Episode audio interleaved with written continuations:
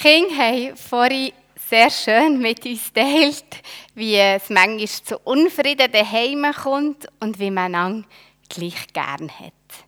Und es hat mich auch herzig gedacht, dass sie die Liebe, die die Eltern für sie haben, fast gar nicht begründen können, eigentlich gar keine Worte dafür finden, weil sie ist einfach da, bedingungslos da. Und das dürfen Sie spüren bei den Kindern vorhin, das habe ich sehr schön gefunden. Heute Morgen geht es um ein aktuelles Thema. Es geht um Frieden, es geht um Einheit und es geht um Liebe. Und wahrscheinlich geht uns das so nach wie schon lange nicht mehr. Aus tragischen Gründen.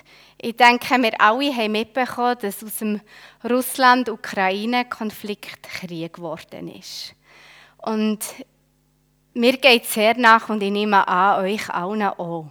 Es ist tragisch und man liest nicht gern darüber und gleich ist es unsere Aufgabe, darüber zu lesen und sind wir auch sehr involviert in das Ganze. Und das macht mich sehr nachdenklich und betroffen. Und man fragt sich, wie kann man schnellstmöglichst wieder daraus rauskommen? Wie kann das so schnell wie möglich heute noch, jetzt aufhören? Und man fragt sich, wann wird es wieder Frieden geben auf dieser Welt? Hoffentlich geht es nicht lang.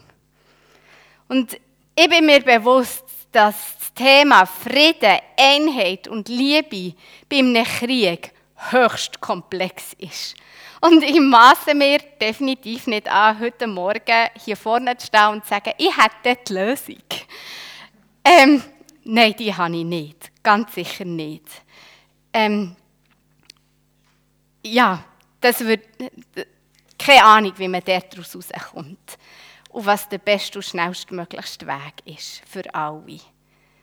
Ich habe keine Antwort auf das. Wir schauen heute einen Text an und das ist Zufall so, dass der gerade auf heute Morgen trifft. Wir sind ja noch unterwegs mit dem Paulus. Und es ist ein Text, wo der Paulus und seine Freunde in heftige Diskussionen kommen. Sie sind sogar ein bisschen am Streiten. Und sie teilen mit uns in dieser Geschichte, wie sie rechtzeitig den Ausstieg finden und wieder Frieden einkehrt unter ihnen. Und ich glaube, wir können ganz schön viel für unser eigenes Leben aus dieser Geschichte mitnehmen. Ich lese nicht die ganze Geschichte vor. Es sind 35 Verse, es ist aus Apostelgeschichte 15, Verse 1 bis 35. Und ich habe nur so das Gröbste rausgepickt und schon so ist es noch sehr lang. Also ich hoffe, ihr mögt folgen und sonst gehe ich Schritt für Schritt durch. Aber gleich möchte ich es mit euch lesen, damit wir den grösseren Zusammenhang haben, wo das die, der Paulus und seine Freunde im Moment drinnen sind. Damals kamen einige Christen aus Judäa nach Antiochia und erklärten den Brüdern, ihr könnt nicht gerettet werden, wenn ihr euch nicht beschneiden lasst, wie es das Gesetz Moses vorschreibt. Paulus und Barnabas bestritten das und hatten eine heftige Auseinandersetzung mit ihnen. Die Brüder beschlossen deshalb, Paulus und Barnabas und einige andere aus der Gemeinde nach Jerusalem zu senden. Sie sollten den Aposteln und Gemeindeältesten dort die Streitfrage vorlegen. Muss ich schnell spicken? Als sie nach Jerusalem kamen, wurden sie von der ganzen Gemeinde und den Aposteln und Gemeindeältesten freundlich aufgenommen. Die Apostel und, Gemeindeäl ah, die Apostel und Gemeindeältesten traten zusammen, um vor der gesamten Gemeinde die Frage zu erörtern. Als die Diskussion heftig wurde, stand Petrus auf und sagte, liebe Brüder, ihr wisst doch, Gott hat schon seit langem unter euch seinen Willen kundgegeben. Er hat entschieden, dass die Menschen der anderen Völker durch mich die gute Nachricht hören und zum Glauben kommen sollten. Und er, der ins Herz sieht, hat diesen Menschen ein gutes Zeugnis ausgestellt. Er hat ihnen, genauso wie uns, den Heiligen Geist geschenkt. In keinem Punkt hat er einen Unterschied gemacht zwischen ihnen und uns. Sie sind rein, weil er sie durch den Glauben im Herzen rein gemacht hat. Warum also fordert ihr Gott heraus und wollt diesen Menschen eine Last auferlegen, die weder unsere Vorfahren noch wir selbst tragen konnten? Es ist doch allein die Gnade Gottes, auf die wir unser Vertrauen setzen und von der wir unsere Rettung erwarten. Wir genauso wie sie. Als die beiden geendet hatten, stand Jakobus auf und sagte, Hört mir zu, liebe Brüder.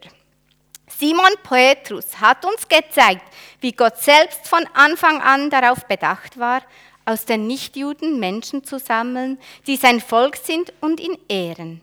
Das stimmt mit den Worten der Propheten überein. Darum bin ich der Ansicht, wir sollten den Menschen aus den anderen Völkern, die sich zu Gott zuwenden, nicht eine unnötige Last auferlegen.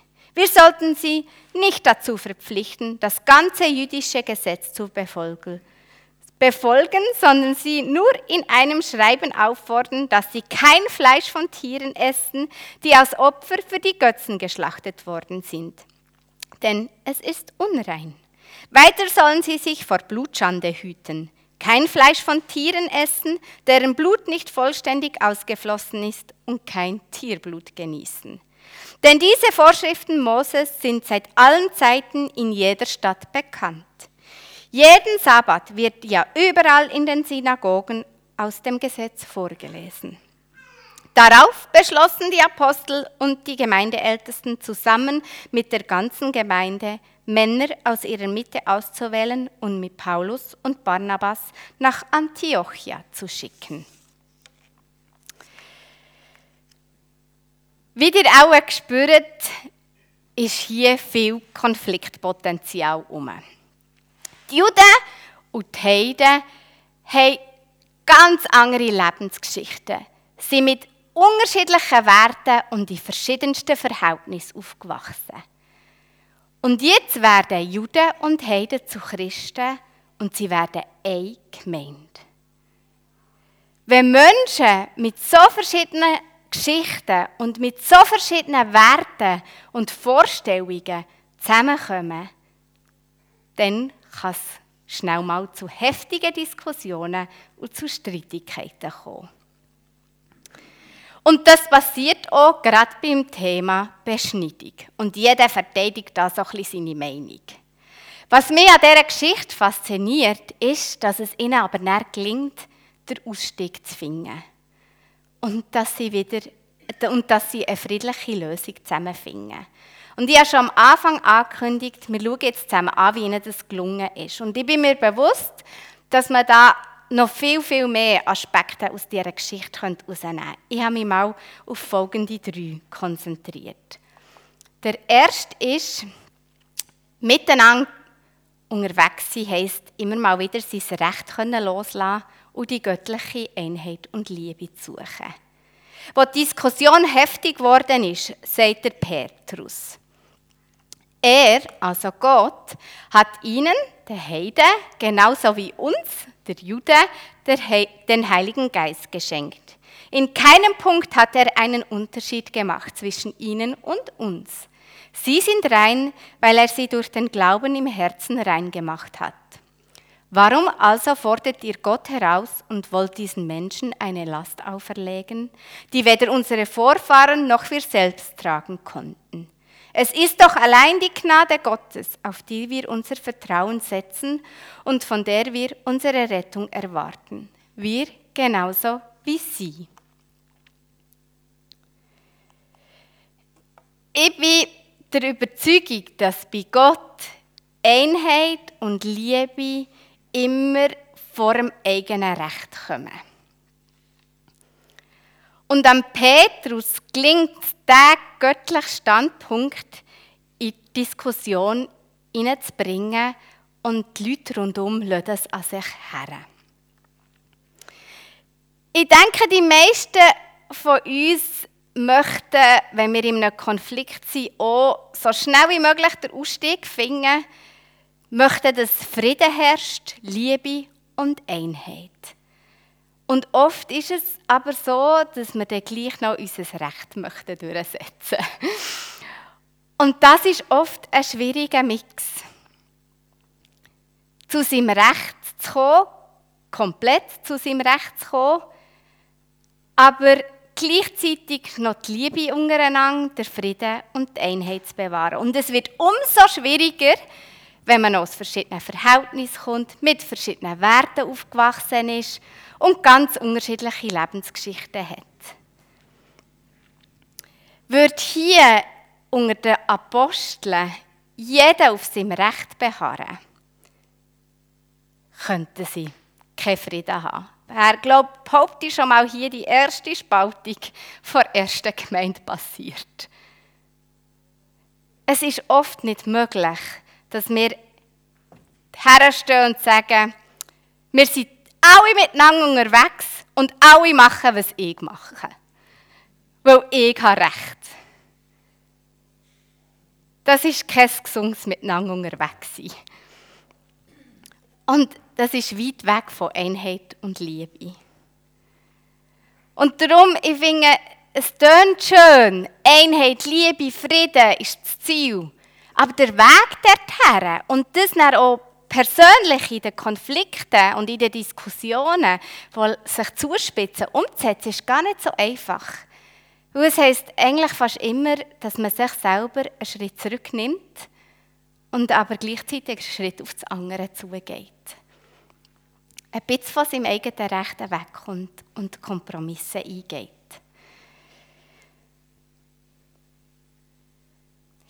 Im Bibeltext von heute wählen der Paulus und seine Freunde der Weg, dass sie als allererstes dort schauen, was sie verbindet.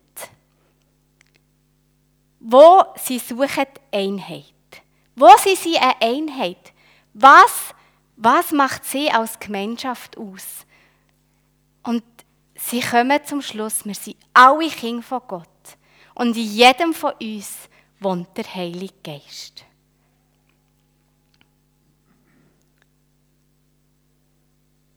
Vor Gott sind sie alle zusammen gleich. Ob sie beschnitten sind oder unbeschnitten. Ob sie Juden sind oder Heiden. Was sie auch immer für Werte vertreten und ob sie mit der Torah aufgewachsen sind oder nicht. Sie sind Kinder von Gott. Alle zusammen. Und der Heilige Geist wohnt ihnen. Das betont der Petrus. Und ich glaube, das hilft auch uns, oder ich, mir hilft es in Konflikten, mir zu fragen, was habt ihr uns zusammen? Wenn wir uns schon nach der Einheit sehnen, müssen wir uns ja auch fragen, wo ist sie denn? Was macht uns zusammen aus? Und sie halten fest, unsere Grundidentität ist nicht, sind nicht unsere Unterschiede. Unsere Grundidentität ist das, was uns gleich macht. Wir sind Kinder von Gott ausgerüstet mit dem Heiligen Geist, begabt und befähigt, alle zusammen. Und sie kommen zum zweiten Punkt. Sie alle hoffen und brauchen Gottes Gnade. Als Kind von Gott sind wir ja bekanntlich, ich gehe jetzt mal einfach, oder ich behaupte jetzt mal, wir alle hier sind auch Kinder von Gott. Wir alle hier haben auch den Heiligen Geist, der in uns wohnt. Und wir alle hier sind wahrscheinlich gleich nicht perfekt. Auch ich bin es leider nicht. ich bin immer mal wieder unbarmherzig, ungerecht und egoistisch. Auch als Kind von Gott. Und auch wenn ich weiß und erlebe, dass der Heilige Geist in mir wohnt, bin ich nicht perfekt. Und dem sind sich anscheinend auch die ersten Christen bewusst gewesen. Der Petrus weist in der Diskussion darauf hin, dass sie doch alle zusammen auf die Gnade von Gott angewiesen sind. Wir alle hoffen und glauben daran, dass Gott uns unsere Fehler vergibt und dass er uns gnädig ist. Dass er selber mit dem Schlag kommt, dass wir nicht perfekt sind. Und ich glaube, wir sind aufgefordert, darum auch gnädig zueinander zu sein. Auf das weist auch hier oder Petrus her. Er sagt, niemand ist perfekt. Alle brauchen Gnade und darum lasst uns gnädig miteinander umgehen. Wir erwarten und erhoffen uns das ja auch von Gott. Und ich glaube auch fest daran, dass er uns gnädig ist. Und darum sagt auch der Petrus hier, dürfen wir und sollen wir auch einen gnädigen Umgang miteinander haben. Ich denke, das ist soweit, ich gehe noch eins zurück, excuse, ich denke, das ist soweit alles recht einleuchtend und auch, auch keine grosse Überraschung. Im anderen Zusammenhang habt ihr das sicher auch schon gehört. Es tut mir leid, ich bringe nichts Neues. das, was aber näher so bisschen speziell daherkommt, finde ich, in dieser Geschichte ist der Schluss. Wo es dann plötzlich ums Essen geht und was da auch sehr blutig wird. Und auch recht gesetzlich, finde ich. Jetzt sagen sie doch, ähm, rund um Beschneidung soll man gnädig miteinander sein, soll man nicht auf seinem Recht pochen, soll man lange die Freiheiten lassen. Und dann kommt plötzlich das mit dem Essen, das so gesetzlich tönt. Ich lese es vor, nochmal zur Erinnerung. Wir, das sind die Juden, sollten sie, die Heiden, nicht dazu verpflichten, das ganze jüdische Gesetz zu befolgen, sondern sie nur in einem Schreiben auffordern, dass sie kein Fleisch von Tieren essen, die als Opfer für die Götzen geschlachtet worden sind, denn es ist unrein. Weiter sollen sie sich vor Blutschande hüten, kein Fleisch von Tieren essen, deren Blut nicht vollständig ausgeflossen ist, und kein Tierblut genießen. Ich glaube, dass es auch hier ums Thema Einheit geht. Zusammen essen hat ja zu dieser Zeit einen sehr hohen Stellenwert gehabt. Und hat es in meinem Leben immer noch. In Michi sind sogar noch ein größer. Und das zusammen Essen wichtig war, zu dieser Zeit sehen wir ja schon am Leben von Jesus. Er hat sehr viel Gemeinschaft verbracht mit den Menschen zusammen am Tisch. Es geht hier also, obwohl so gesetzlich daherkommt, in erster Linie eigentlich nicht unbedingt um Gesetz oder um Torah, sondern es geht um die Einheit. Es ist am Jakobus wichtig, dass weiterhin Juden und Heiden können zusammen an einem Tisch essen können, ohne dass das Thema vom Fleisch ihnen zur Last wird. Was also hier in dieser Geschichte passiert, ist, dass die Juden einen Schritt auf die Heiden zu machen und die Heiden einen Schritt auf die Juden zu machen. Und beide könnten sagen, ich habe Recht und nur ich habe Recht. Und es könnte komplett eskalieren. Aber sie kommen rechtzeitig von dem weg. Im ersten Schritt sind es die Juden, die sagen, und wir halten nicht daran fest, dass ihr jetzt euch alle auch noch müsst beschneiden müsst. Ihr dürft euren Weg gehen, wie ihr schon seid gegangen und eure Geschichte mitnehmen, wie ihr sie habt. Ihr müsst nicht so werden wie wir. Weil wir sind alle Kinder von Gott und Gott ist uns gnädig. Das ist der erste Schritt, den die Juden auf die Heiden zu machen. Und dann sind es die Heiden, die einen Schritt auf die Juden zu machen und sagen, okay, wenn wir so eine Einheit sind, dann wollen wir auch zusammen essen. Und zusammen Tischgemeinschaft haben. Aber es wird ganz schön kompliziert, wenn wir das Fleisch so müssen anrichten wie ihr es braucht, dass es für euch rein ist. Und wenn es uns aber eigentlich egal ist und wir es einfach essen können. Und ihr aber mit dem nicht schlagen kommt. Also sie müssen da ohne Weg auf die Juden zu machen und sagen, also wir passen uns an. Wir essen das Fleisch in Zukunft oder ab jetzt nur noch so, wie ihr so esset, damit wir unbeschwert Tischgemeinschaft haben Und es gibt noch vieles anderes, was man aus diesem Text aus Apostelgeschichte 15 herausnehmen könnte. Ich finde, wenn wir hier mit dem Paulus unterwegs sind, bekommen wir ein Schema, wie man mit Konflikten umgehen kann, wo, wo man, glaube ich, in Menge Alltagssituationen mit reinnehmen Und was mir wichtig ist, noch zu betonen, ist, ich bin nicht anti-streiten oder anti-heftig diskutieren. Ich finde sogar, es braucht es im Zusammensein miteinander. Weil ja eben wir alle unterschiedlich sind. Und weil wir alle unsere Wege ja gehen wollen, wo wir das Gefühl haben, sie sind die richtigen, brauen früher oder später Meinungen, Werte, Vorstellungen, Geschichten aufeinander. Und das darf so sein, weil wir nicht alle gleich sind. Aber zu oberst oben soll die Liebe und die Einheit stehen. Und wir dürfen nicht verpassen, rechtzeitig Kompromisse einzugehen und auf einen anderen zuzugehen, bevor sich Konflikte so hoch auftürmen, dass man fast nicht mehr daraus rauskommt. Ich finde, der Paulus hat das hier mit seinen Freunden beeindruckend gelöst. Und ich wünsche uns allen den Frieden auch in unserem Leben. Und ich glaube, wir alle sehnen uns, Vera, darfst du mehr denn je nach Frieden.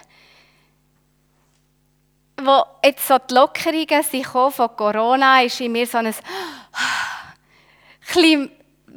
es fühlt sich wieder einheitlicher an, miteinander unterwegs zu sein. Und jetzt der Krieg, der die Woche ausgebrochen ist, ich merke, ich sehne mich nach nichts mehr als nach Frieden. Dass wir es einfach friedlich haben miteinander. Und mir hilft im Moment der Vers aus Johannes 14, 27 ganz fest. Was ich euch zurücklasse, ist Frieden. Ich gebe euch meinen Frieden. Einen Frieden, wie ihn die Welt nicht geben kann. Euer Herz erschrecke nicht und fürchte sich nicht. Ich möchte das Fenster auftun für eine Gebetszeit. Eine Friedensgebetszeit. Es kann sein, dass es um Frieden in eurem eigenen Leben geht. Konflikte, die sich vielleicht so weit auftürmt hat, dass man fast nicht mehr daraus herausfindet. Ich möchte eine Gebetszeit machen für einen Krieg oder gegen Krieg, ich muss es so sagen, zwischen Russland und Ukraine. Dass Frieden kommt. Und Frieden auf dieser Welt. Und dass wir unseren Blick auftun, dass wir unseren Blick öffnen für einen göttlichen Frieden. Ein Frieden, der uns die Welt nicht geben kann. Niemand kann uns den Frieden geben, wie Gott uns geben kann.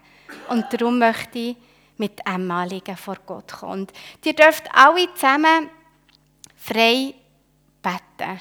Laut, leislich für euch.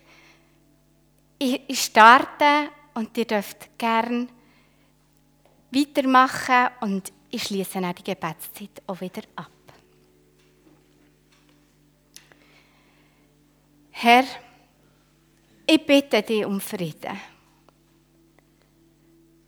Und Herr, ich bitte dich darum, dass der Frieden zwischen Russland und Ukraine nicht in Jahren, Monaten, Wochen oder Tagen eintrifft, sondern jetzt. Ich bitte dich darum, dass du jetzt hilfst, dass man aufhört, gegeneinander zu kämpfen.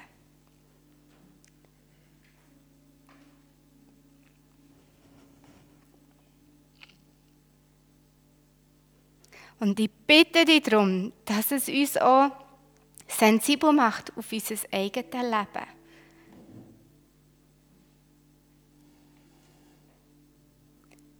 Ich bitte dich darum, dass wir dürfen erleben, dass auch wir in unseren Beziehungen Frieden haben, Liebe und Einheit.